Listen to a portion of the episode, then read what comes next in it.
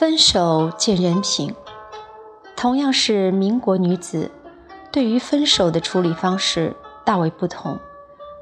最重情重义的莫过于张爱玲。决定和胡兰成分手时，她给他写了一封诀别信：“我已经不喜欢你了，你是早已经不喜欢我的了。这次的决心是我经过一年半的长时间考虑的。”彼为时已小即故，不愿增加你的困难。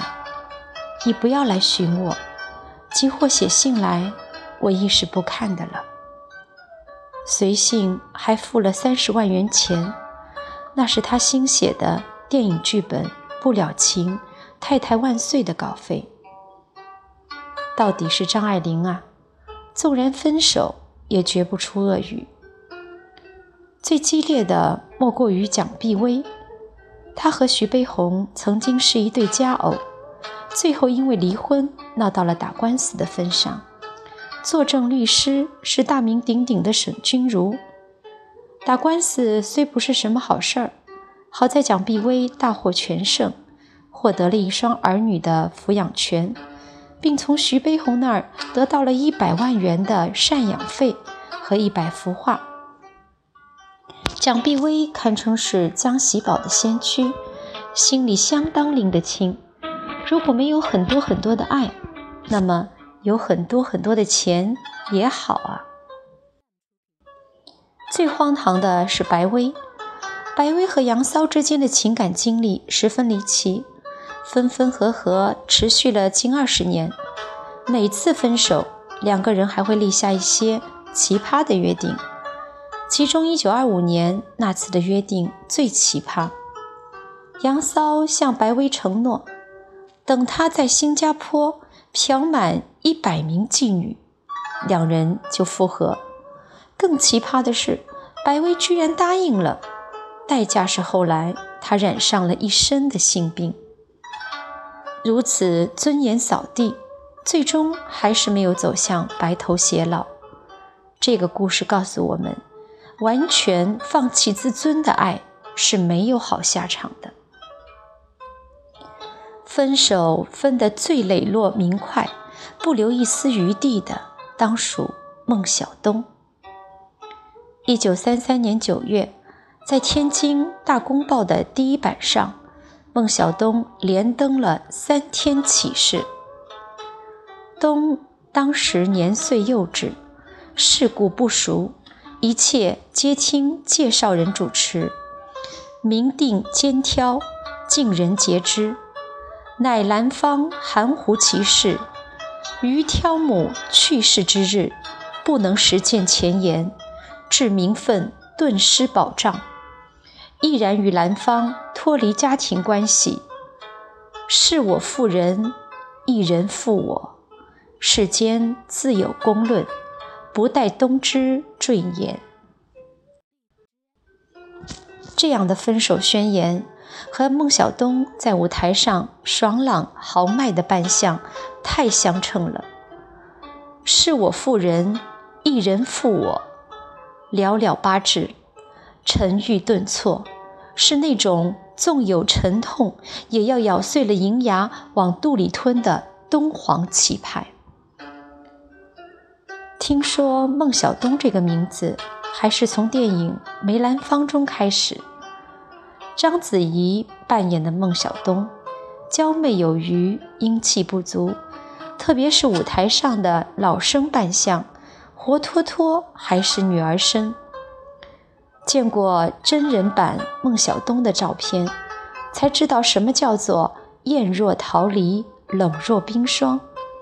在流传下来的几张不多的照片中，这位姑娘一律绷着脸，留着清汤挂面式的发型，脸上一丝笑容都没有，气质清冽，寒星似的一双眼睛，似要看进人的心里去。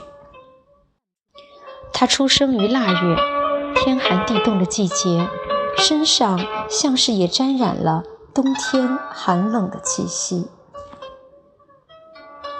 梅兰芳和孟小冬的故事是典型的游龙戏凤，孟小冬出生于梨园世家，五岁学艺，七岁登台，十四岁的时候就在上海大世界登台，并且成为十分有影响力的角儿，扮相做派极帅气，根本看不出少女模样，声音也没有一点尖窄雏雏音，天生唱老生的料。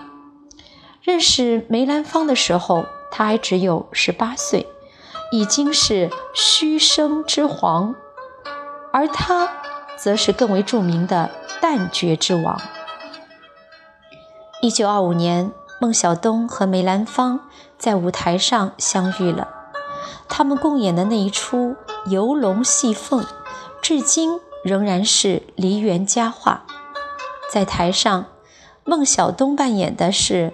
微服私巡的正德皇帝，梅兰芳则扮演天真活泼的李凤姐，真正是颠鸾倒凤，阴阳颠倒。他们又一同出演了《四郎探母》《二进宫》，每一出都是戏逢对手，十分叫座。十八岁的孟小冬在三十二岁的大名角梅兰芳面前并不胆怯，演来落落大方，非常潇洒。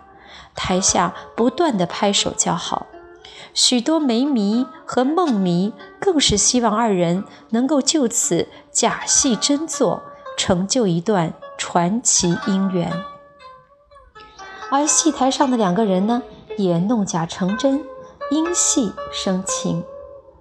当时梅兰芳的家中已经有两房妻子，分别是原配王明华和后娶的福芝芳。以孟小冬之心高气傲，只怕难以接受。好在媒人解释说，王明华重病在医院，实际上只有一房夫人，而小东过去也是两头大，不算偏房。福芝芳是个厉害的角色，死活不肯让孟小冬进门。梅兰芳无奈之下，只好在外面找了一处四合院和孟小冬住，起名为坠玉轩。